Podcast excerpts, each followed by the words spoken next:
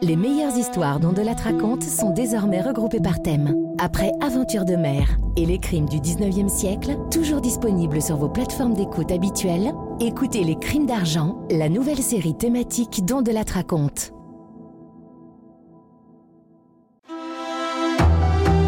On de la raconte. Christophe Ondelatte. Voici un crime commis dans le huis clos d'une famille une famille qui depuis 70 ans cultivait une haine cuite et recuite. La famille de Christiane Roger, 83 ans, que l'on retrouve un matin étranglée dans son lit, chez elle, au Péreux-sur-Marne. Pour le débrief tout à l'heure, je ferai appel à celle qui a porté l'accusation au cours du procès devant la cour d'assises, l'avocate générale Christine Laï. J'ai écrit cette histoire avec Thomas Houdoir. La réalisation est signée Céline Lebras. Europe 1, Christophe Ondelatte.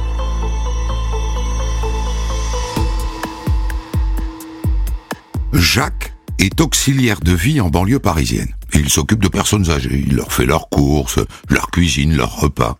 Et donc un matin de novembre 2012, vers 9h30, il appelle l'une des vieilles dames dont il s'occupe, Christiane. Christiane Roger, 83 ans. Pour savoir de quoi elle a besoin avant d'aller à la supérette du coin. De réponse. Ça l'inquiète.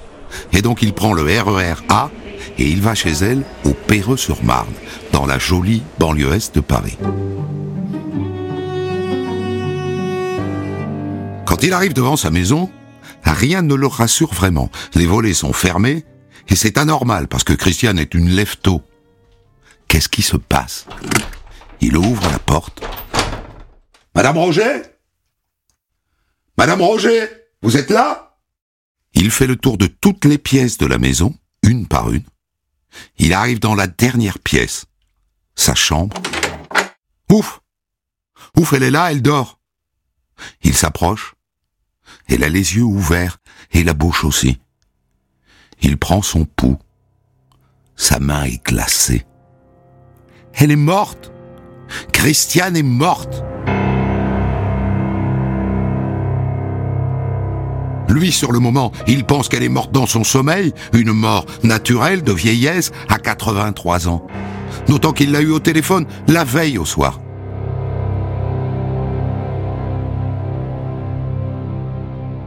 Il appelle son médecin pour qu'il vienne constater le décès. Bonjour docteur. Elle est là. Mais le médecin, lui, soulève la chemise de nuit. Ah ah. Elle a été frappée, hein. Regardez les traces de coups là, là, là. Je dirais même qu'elle a été étranglée. Vous voyez la trace là autour du cou? Je peux pas signer le permis d'inhumer. Hein. Faut appeler la police. Je vais le faire si vous voulez.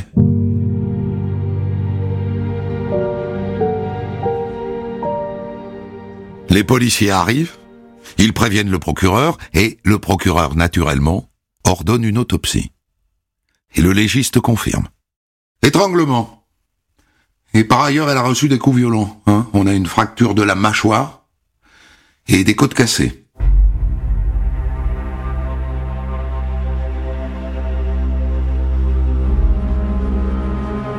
Évidemment, la mort de Christiane Roger, dans ces conditions, suscite beaucoup d'émotions au Péreux-sur-Marne.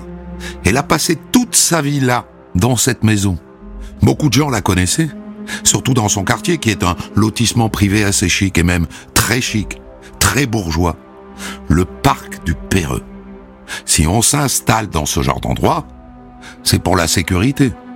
Or ça, ça ressemble à un cambriolage qui a mal tourné. Les premières constatations faites par la police vont dans ce sens. La porte d'entrée et la porte du garage ont été fracturées.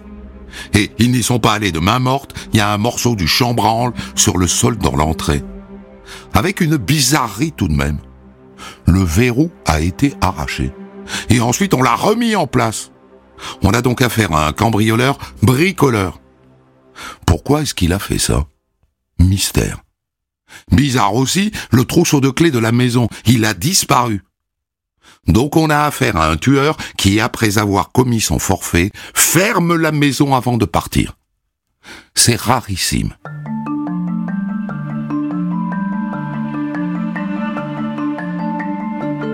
Alors est-ce que des choses ont été volées?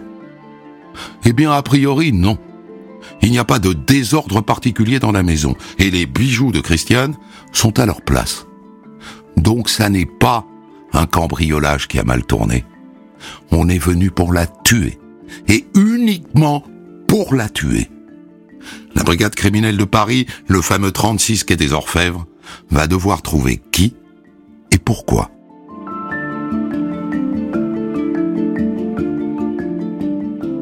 Assez rapidement, les policiers du 36 s'aperçoivent que Christiane avait sa petite célébrité sur Internet, sur YouTube, une vidéo dans laquelle on la voit et on l'entend, on l'entend surtout, rudoyer des ouvriers. Cette vidéo remonte à l'époque où sa voisine a voulu construire un mur mitoyen. Elle est allée voir les ouvriers pour les engueuler. Et ils l'ont filmé. Et on fait, le trou chez, on fait les trous chez moi. Laissez-moi laissez terminer. Il n'en est pas question. Mais laissez-moi laissez-moi terminer, je vous explique. Le mur, il va être là. Donc, on est... Vous Je devez, vous devez ici. Pas là, c'est tout. Dites donc, hein. Celle-là, avec ses recommandés, elle peut se les foutre au cul, hein. Mais non, Deux lettres recommandées, Nadine Mouk, Nadine Babek. Nadine Mouk, Nadine Babek, c'est quoi ça? Vous savez pas Bah, allez apprendre. Ah, moi, je suis italien. Je peux pas comprendre.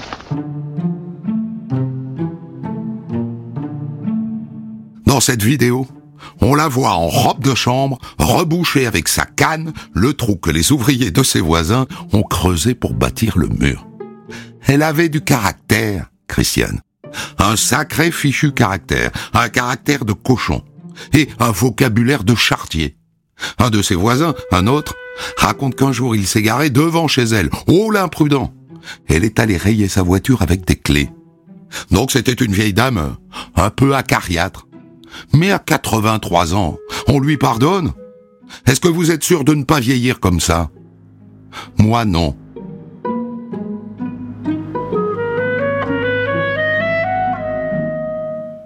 Alors est-ce que cet épisode, dont les rigolards de YouTube se sont emparés, a quelque chose à voir avec le crime? Des représailles Dans la vidéo, qui est assez récente, elle traite les ouvriers de tous les noms. Est-ce qu'il n'y en a pas un qui a voulu se venger? On dresse la liste des ouvriers présents ce jour-là. On les interroge un par un. Ils ont tous un alibi. C'était une fausse piste.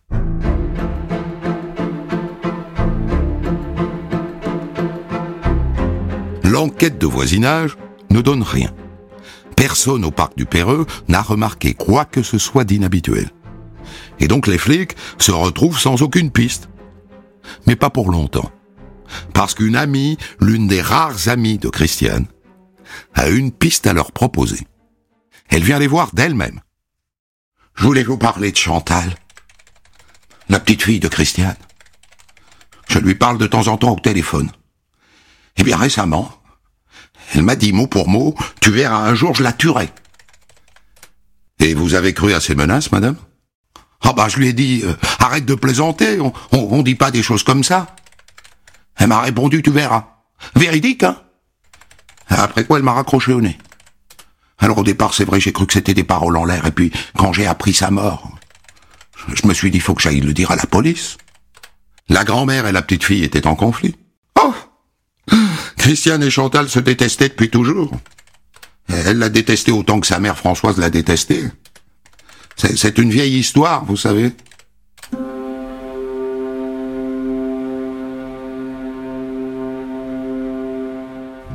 Et l'histoire, la voilà. C'est une vieille histoire, effectivement. Christiane a été violée pendant la guerre par un soldat allemand en 1944. Et de ce viol est née Françoise, la mère de Chantal. Et quand elle est née, Christiane l'a rejetée, et on peut la comprendre. Le fruit d'un viol. Et Françoise, évidemment, s'est sentie rejetée, elle s'est mise à détester sa mère, à la haïr. Et quand elle-même a eu un enfant, Chantal, elle lui a en quelque sorte transmis cette haine. Et donc là, il y a une piste, une vraie piste.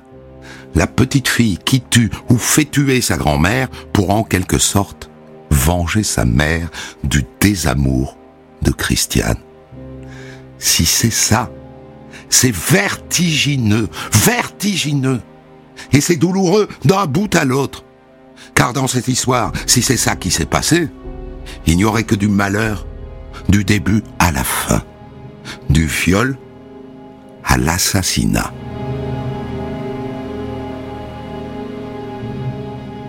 Là-dessus, les policiers découvrent qu'il y a une affaire d'héritage. Le mari de Christiane, Charles, est mort il y a sept ans, en 2005. Et à sa mort par testament, il a légué ses biens à 50-50 à sa femme Christiane et à sa petite fille Chantal. Car entre-temps, Françoise, la fille de Christiane, est morte d'une leucémie. Sur le papier, il n'y a rien de scandaleux, la moitié pour sa femme, l'autre moitié pour sa petite fille. Mais le vieux Charles a-t-il réalisé avec ce testament qu'il a déposé une bombe à retardement? Parce que pour que Chantal touche sa part, il fallait vendre la maison et partager en deux. Et vous qui l'avez entendu tout à l'heure, Christiane, gueuler comme un putois parce que ses voisins voulaient faire construire un muret mitoyen, d'après vous, est-ce qu'elle a accepté de vendre sa maison pour donner sa part à la petite Chantal que par ailleurs elle déteste et qui le lui rend bien? Eh ben non. Non, bien sûr, depuis sept ans, elle refuse de vendre la maison. Et depuis sept ans, c'est la guerre entre la grand-mère et la petite fille.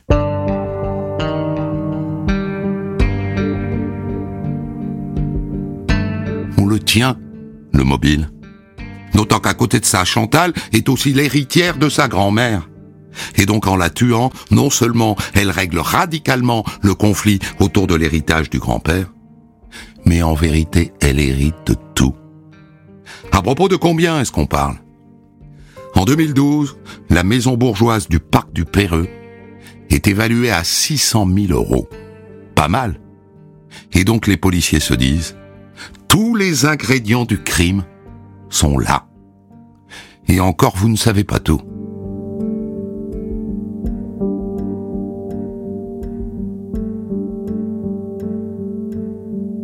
Je vous ai dit que c'était la guerre entre la grand-mère et la petite fille. Eh bien, l'expression est parfaitement adaptée. C'était la guerre et l'occupation. La grand-mère ne voulait pas vendre la maison. Très bien. Chantal est venue s'y installer. Mais pas toute seule, hein avec toute sa famille. Un matin, le 8 avril 2012, huit mois avant le meurtre, elle a débarqué chez Mamie avec son mari, Patrice, et leurs quatre enfants. Et des valises, et, des cartons, et, et des meubles. Et vous qui connaissez un peu Christiane, son sens légendaire de la diplomatie. Elle a rué dans les brancards. Et vous savez ce qu'elle a fait un jour, la diablesse? Elle a attrapé un couteau de cuisine et elle a menacé le mari de Chantal. 83 ans. Ils ont eu tellement peur qu'ils sont partis. L'occupation n'a pas duré longtemps. Mais quelle famille Quelle haine Il y a eu d'autres épisodes. Un soir, Christiane est rentrée chez elle. Elle a trouvé son portail verrouillé par un cadenas. Impossible de rentrer chez elle. Sacré Chantal.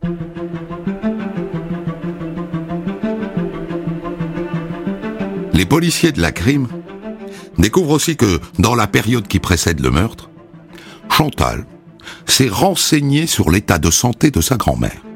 Elle est d'abord allée voir la pharmacienne et ensuite son médecin traitant. Pas parce qu'elle s'inquiétait, hein, parce qu'elle voulait savoir combien de temps il lui restait à vivre mais pas de peau. Christiane était en pleine forme. Vous savez ce qu'elle faisait le soir, Christiane? Elle allait manger chez McDo. À 83 ans, presque tous les soirs. Quel personnage Bon, messieurs du 36, est-ce qu'il ne serait pas temps d'interroger la petite fille Chantal. Chantal Chézot. Elle est convoquée au 36 trois jours après le meurtre. Et elle arrive toute souriante, sereine, rien qui traduise une fébrilité. Elle se présente comme une bonne mère de famille, elle a quatre enfants, elle vit près d'Agen, dans le Lot-et-Garonne, c'est-à-dire à 800 kilomètres du Perreux-sur-Marne. Et votre mari, madame? Patrice Chézot, il fait quoi dans la vie? Il est surveillant de prison. Et vous, votre profession? Oh ben avec quatre enfants, ben, je suis mère au foyer. Pas vraiment le profil d'une étrangleuse. Même si face aux policiers, elle ne cache pas qu'elle détestait sa grand-mère. Madame Christiane Roger, c'était ma grand-mère. Par le sang, je dirais. Mais c'était pas le grand amour, hein. Ça, ça l'a jamais été. Je la, je la considérais pas comme quelqu'un de ma famille. On nous a parlé, madame, d'un différent lié à l'héritage de votre grand-père. Ouais, c'est vrai. Mais, bon, c'était sur le point de s'arranger, hein. On avait rendez-vous chez un notaire avec nos avocats pour régler enfin la, la, question de la succession. Donc les choses allaient se résoudre incessamment. J'avais pas de raison de, de lui en vouloir. Hein. Jusque-là, Chantal se défend bien. Sauf que les policiers ont découvert que le soir des faits, Chantal Chézot n'était pas chez elle, à Agen. Elle était à Rony-sous-Bois, chez des amis, c'est-à-dire à cinq kilomètres du domicile de sa grand-mère. Dites, madame, comment est-ce que vous expliquez votre présence en banlieue parisienne? Le soir où votre grand-mère est tuée Mais ça, c'est un hasard. Hein. Je rendais visite à des amis avec euh, mon mari et mes enfants. C'était les vacances de Toussaint. On, on était chez mon amie Linda. On y va tous les ans, vous savez. Le soir du 5 novembre, madame, qu'est-ce que vous faites? Je n'ai pas bougé de chez mes amis. On s'est couché, je crois, vers les 10 heures, 10 heures et quart. Et le lendemain matin, madame, on s'est levé de bonne heure et puis on a repris la route d'Agen.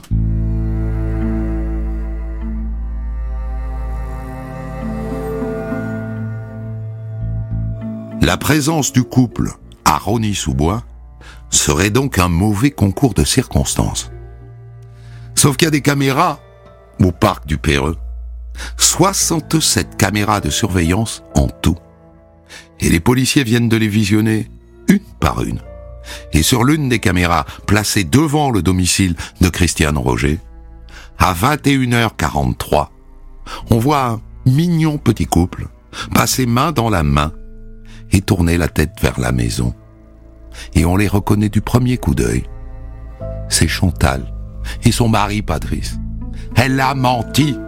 D'autant que deux heures plus tard, une autre caméra montre le mari, Patrice, revenant sur les lieux, seul, et enjamber le portail, et pénétrer dans la propriété. Et une heure et demie plus tard, on le voit ressortir. C'est lui. C'est Patrice qui a tué Christiane, ça paraît clair. Madame Chézot, à dater de cet instant, vous êtes placée en garde à vue dans le cadre d'une information ouverte pour l'assassinat de votre grand-mère. Bien, maintenant, madame, je vais vous montrer une vidéo qui est extraite du système de vidéosurveillance du parc du Péreux. Vous voyez?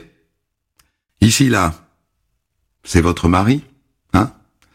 Il est 21h43, vous êtes devant chez votre grand-mère, alors que vous avez dit que vous étiez chez vos amis à Rony-sous-Bois. Je vous écoute, madame. Hein? Oui, c'est vrai. Ce soir-là, après dîner, on a couché les enfants et on est sorti avec mon mari pour aller faire une balade, pour prendre l'air. Et c'est vrai qu'on est passé dans la maison de ma grand-mère. Et j'ai dit à Patrice qu'on n'avait rien à faire là. Et, et puis on est rentré, quoi. Bien. Alors je vous montre maintenant une deuxième vidéo qui est captée par l'une des caméras deux heures plus tard, un peu avant minuit. Vous voyez là? Vous le reconnaissez? C'est votre mari? Il est en train d'enjamper le portail. Et là, très court silence. Elle est coincée. Bon, c'est mon mari qui a tué ma grand-mère. Mais il a fait ça dans mon dos, j'étais pas au courant. Vous n'étiez pas avec lui Non. On, est rentré chez Linda. Je me suis endormi comme une masse. Et, et ensuite, quand je me suis réveillé, j'ai vu qu'il était plus là. Votre mari a donc agi sans votre complicité. Oui. Dans les jours qui ont suivi, j'ai, vu qu'il y avait un truc qui, qui coinçait Il avait un truc sur la conscience. depuis mardi, il décroche pas un mot. Il est devenu taciturne, renfermé sur lui-même.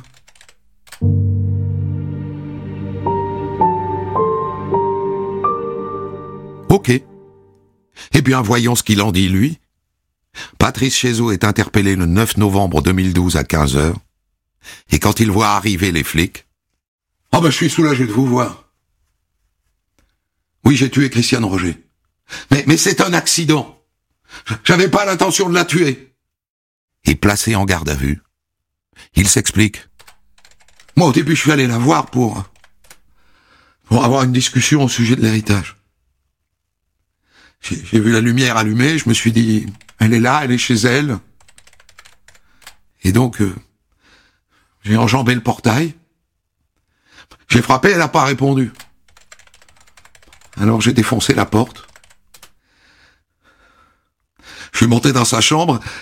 Elle était réveillée. Elle m'a dit, qu'est-ce que tu fais là, espèce d'abruti? Je lui ai dit, il faut que ça cesse. Regarde le mal que tu fais à ma femme, à mes enfants. Vous savez ce qu'elle m'a répondu? Elle m'a répondu, toi et ta pute de femme et tes bâtards d'enfants, tant que je serai vivante, vous aurez rien. J'ai pété les plombs. J'avoue, j'ai disjoncté. Alors je lui ai sauté dessus. J'ai fini là par l'étouffer avec l'oreiller. Mais ma femme a rien à voir avec ça, rien. Il a l'air sincère. Mais franchement, est-ce qu'on vient voir une femme de 83 ans en pleine nuit pour régler une question d'héritage? Est-ce qu'on saute le portail quand on veut discuter tranquillement avec quelqu'un? Sans compter que les policiers ont découvert deux ou trois trucs que je ne vous ai pas encore dit. Les freins de la voiture de Christiane ont été sectionnés et les fils du téléphone qui passent au-dessus de la porte d'entrée ont été coupé. Tout ça indique une préparation, une préméditation. C'est pas un coup de sang. Il est venu pour la tuer. Ça paraît clair. Et était-il vraiment seul? Chantal est-elle vraiment hors du coup? Eh bien, pas sûr. Parce que les flics se sont fait remonter la facture détaillée de son téléphone portable et sa géolocalisation. Au moment du meurtre, Chantal est au Perreux-sur-Marne. Elle n'est pas en train de dormir chez sa copine Linda. Et mieux que ça, pendant les deux heures que Patrice passe chez Christiane, elle lui envoie des SMS et il lui répond. Pendant le crime, ils se sont échangés 50 SMS. Chantal est clairement sa complice. Elle n'est pas sur place, mais elle sait elle sait que son mari est allé chez Christiane pour la tuer.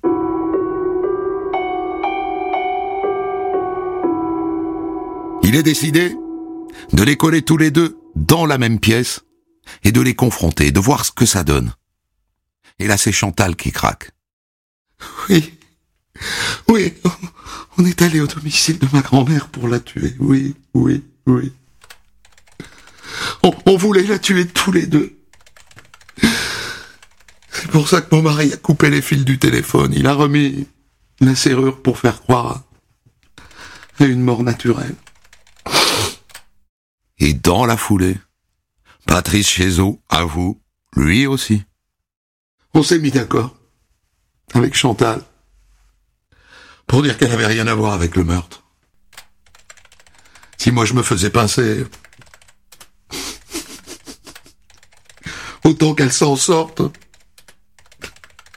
pour les enfants. Le 11 novembre 2012, cinq jours après la découverte du corps de Christiane, les Chézeaux mari et femme sont mis en examen pour assassinat et complicité d'assassinat et écroués, tous les deux.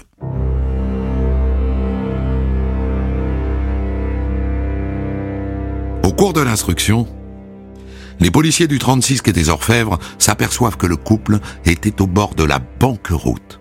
Et pourtant, ils disposaient de 3500 euros par mois pour vivre. Mais ils dépensaient beaucoup plus. D'abord Patrice, le surveillant de prison, est un malade du jeu. Il a englouti beaucoup d'argent au casino. Et puis, ils aiment les belles voitures aussi. Ils en ont trois. Et en plus, récemment, ils se sont achetés un camping-car à 33 000 euros. Et comment finançaient-ils tout ça? Par le crédit, pardi. Le crédit conso. Le CTLM qui rembourse le Sofinco, qui rembourse le CTLM. Ils en ont souscrit au total pour 90 000 euros. Et ils avaient du mal à rembourser avec leurs 3500 euros par mois et leurs quatre enfants. Les huissiers venaient régulièrement toquer à leur porte et on venait de les inscrire au fichier des interdits bancaires. Leur seul moyen de se refaire, c'était l'héritage.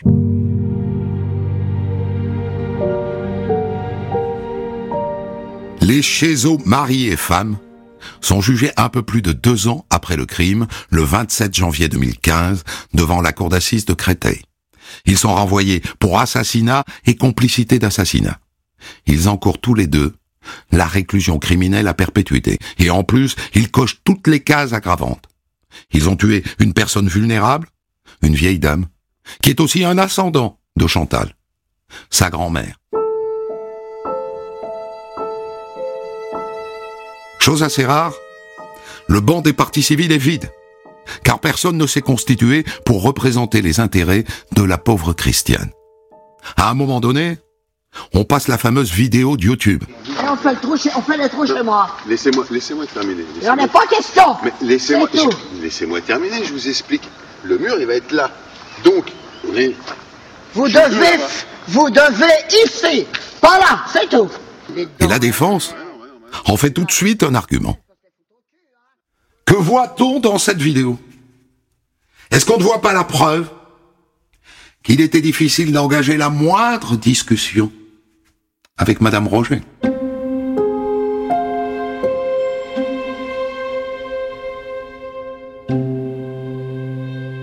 Interrogé sur les faits, Patrice Chézeau réfute l'idée de la préméditation. J'ai l'impression d'avoir un, panneau devant moi avec écrit assassin de vieille dame. Je peux pas accepter de passer pour un monstre. J'ai l'impression d'être au tribunal pénal international pour génocide. De, passer pour un bourreau. Enfin, il y avait des caméras partout. Je portais pas de gants. Si j'avais prémédité ce meurtre, je serais le roi des débiles. Je suis venu pour lui parler, c'est tout. Et là, l'avocate générale bondit de son siège. C'est pour lui parler que vous coupez les fils du téléphone, que vous fracturez la porte. C'est pour lui parler. Oui Pour lui parler. Et ça quand elle a dit, tant que je serai vivante, ta pute de femme et, tes bâtards d'enfants, euh, vous n'aurez rien C'est ça qui a déclenché mon geste. Je voulais pas la tuer. Je voulais juste qu'elle se taise. Quant à Chantal, assez vite au cours des débats, s'impose l'idée qu'elle a manipulé son mari, qu'elle lui a fait faire le sale boulot, parce qu'il était amoureux.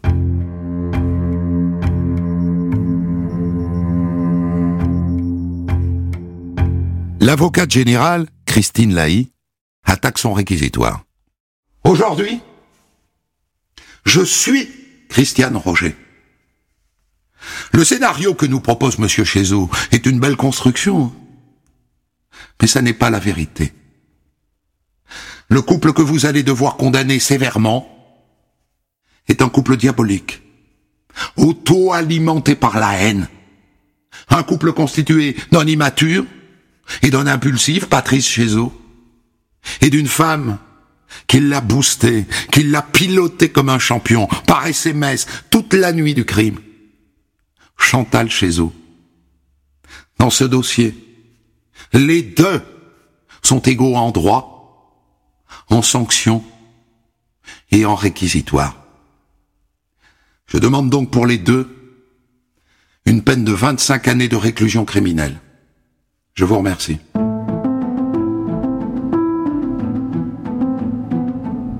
À la fin, ça ne sera pas 25 ans, mais 18.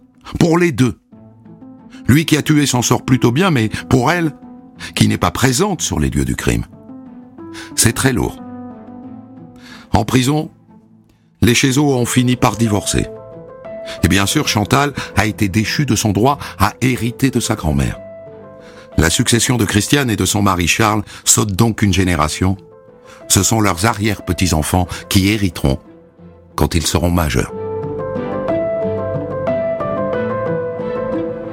Formidable histoire, je trouve, euh, assez rare, euh, assez originale, que nous allons débriefer maintenant avec euh, celle qui a porté l'accusation au procès d'assises de l'avocate générale Christine Laï. Donc vous étiez à l'époque, Madame Laï, vice-procureure à Créteil. Vous êtes aujourd'hui avocate générale en, en, Martinique. Vous vous êtes donc levé de bon matin pour être avec nous. Merci. Vous avez demandé 25 ans pour les deux. Pourquoi 25 et pas perpète qui est la peine encourue? Ah, parce que quand on fait euh, beaucoup d'affaires d'assises, on, a soi-même une espèce de grille de lecture des, affaires moches. Et dans la grille de lecture des affaires moches, avec des accusés qui n'avaient pas de, casier judiciaire euh, tout à fait euh, parlant, même de mémoire, elle avait un casier néant. Lui devait avoir quelque chose en conduite en état alcoolique, mais c'était rien. Euh, eh ben, on a une grille de l'horreur et euh, perpète, on le réserve, si je puis ainsi m'exprimer, mais à des histoires euh, du type meurtre d'enfants, familicide, quand quelqu'un tue un parent et tous les enfants, et on le réserve au crime crapuleux, mais type grand banditisme. Donc après, quand on n'est pas sur perpétuité, on, prend euh, les circonstances de fait, on prend euh, les personnalités, on prend le degré en ce qui les concerne de maturation du projet. Pour moi, c'était un, projet qui les avait euh, associés bien en amont dans le temps. Et, voilà, j'étais sur 25 ans. Moi, vous savez, je, je considère toujours que le ministère public qui s'exprime au nom de la société fait de la proposition de peine et que la cour d'assises, donc sa parfaite souveraineté, décide en plus ou en moins.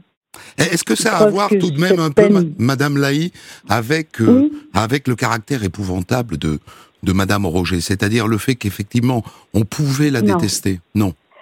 Non, absolument pas. Et euh, si je puis vous, confesser un, état qui m'était personnel, quand cette euh, vidéo a été projetée, moi ça m'a beaucoup attristé parce que je me suis dit cette femme a 83 ans d'existence, elle a euh, au moins subi la Deuxième Guerre mondiale euh, et en conscience pleine et entière.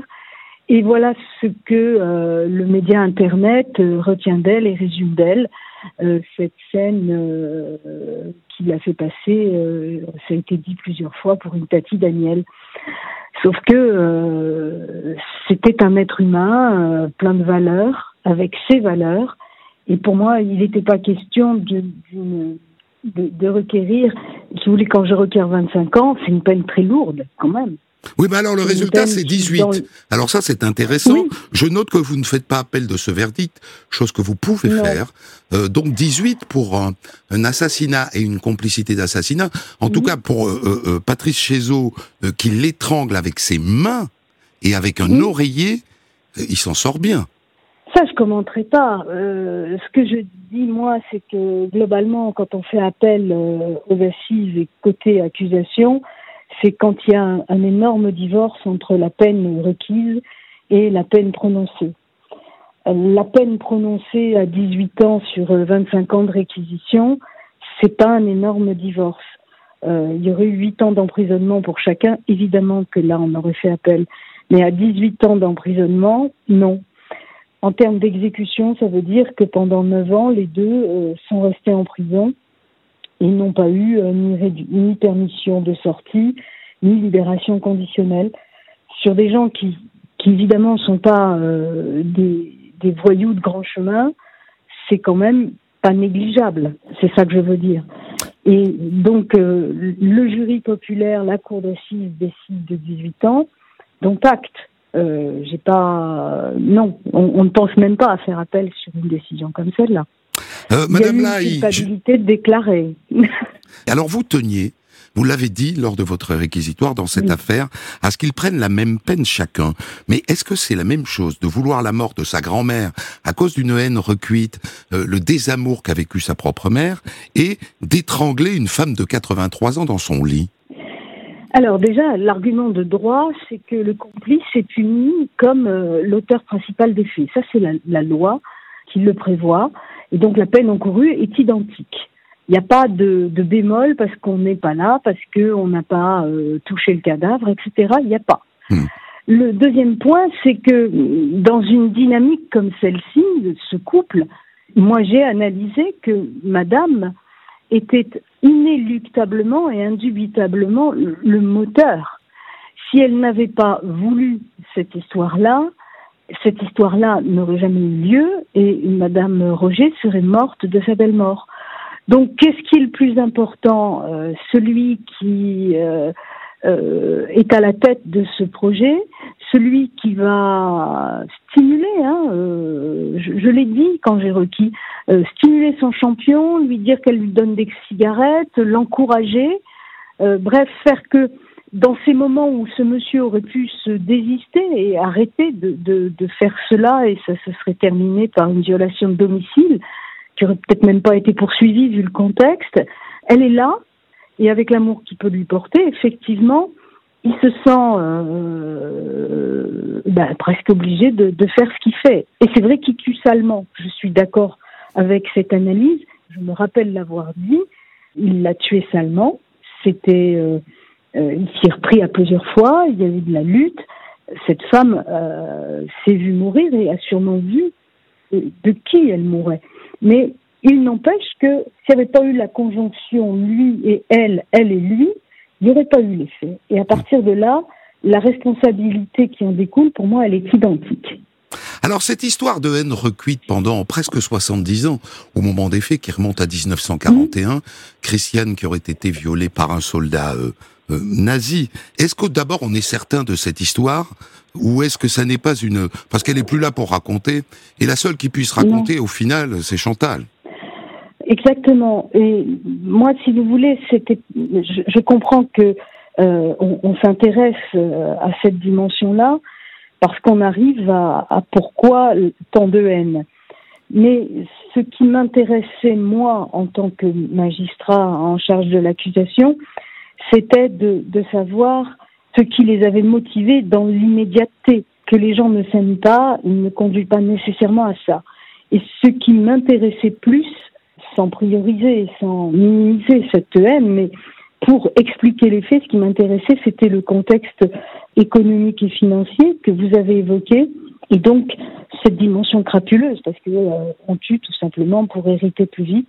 Et ça, c'était euh, ce qui était pour moi le, cœur de ma procédure, le cœur de, de l'explication de ce crime. Il y a quelque chose qu'on peut dire, c'est quand même, ce sont de gros, de, très mauvais euh, tueurs.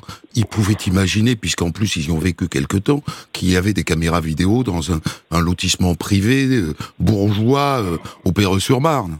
Peut-être, oui, mais quand même, je, vous l'avez rappelé, la, la brigade criminelle a quand même dû investiguer un certain temps avant que de tomber sur eux. Euh, on est allé euh, plus ou moins soupçonner d'autres personnes hein, euh, dans les proches immédiats et, quotidiens de, Christiane Roger.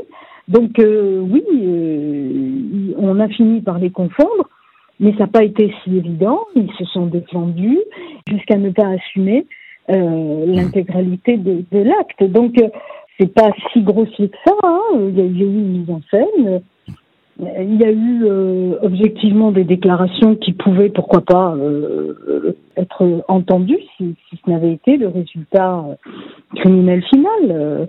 oui, je suis montée, je suis rentrée, je voulais m'expliquer. Il l'aurait cogné, il l'aurait juste secoué, il l'aurait, voilà, vous voyez, elle serait restée en vie. Les choses n'avaient pas la même allure. Là, quand même, c'est lourd. Une question à nouveau sur la, la vidéo euh, YouTube. J'ai trouvé un peu choquant, moi, qu'on la diffuse euh, à l'audience. Vous, vous, me direz peut-être votre avis ou pas. Vous êtes magistrate, vous n'avez peut-être pas toute l'attitude, mais, mais diffuser cette vidéo, qui au fond ne sert qu'à démontrer que la victime était euh, acariâtre. Hein. Une vidéo qui, par ailleurs, c'est un débat très contemporain, est une vidéo volée, illégale, tournée dans une enceinte privée qui est celle de sa maison. Était-il nécessaire, franchement, de la montrer? Alors, euh, je vous ai dit toute ma, ma tristesse euh, et, mon déplaisir à voir cette vidéo. Donc vous pensez la même chose que moi Je confirme qu'à titre individuel, à titre de magistrat euh, individuel et en charge de l'accusation, je n'ai pas aimé voir cette vidéo. En revanche, l'exercice des droits de la défense, et c'est la défense qui la sollicite, fait que à, à la cour d'assises, on doit tout mettre sur la table. Et on doit donc tout voir et tout entendre, parce que c'est l'oralité des débats. Hmm. Et donc, euh, qu'une défense, et vous l'avez rappelé tout à l'heure, euh, qu'une défense vienne dire, je veux montrer cette vidéo parce que, ben oui, je vais montrer qu'avec cette femme, on ne peut pas discuter, c'était légitime du point de vue des droits de la défense, et donc, euh, je n'avais rien à dire. J'aurais estimé que c'était indécent, que c'était attentatoire aux mœurs oui, je me serais levée. Mais là, en l'occurrence, non.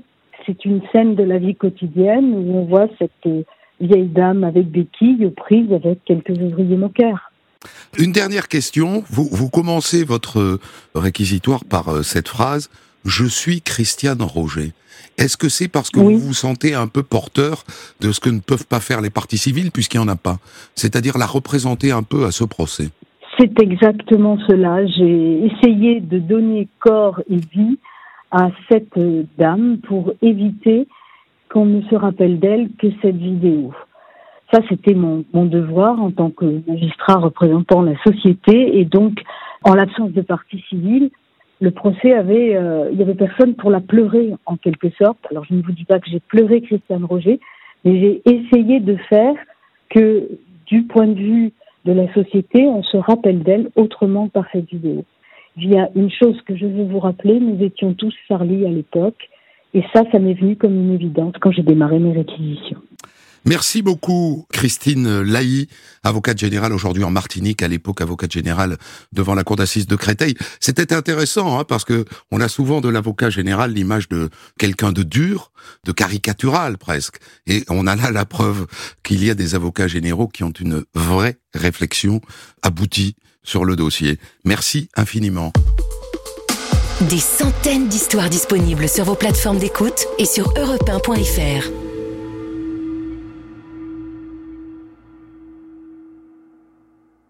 Découvrez l'histoire du jour dont de la raconte à 14h sur Europe 1 et dès 6h du matin en podcast.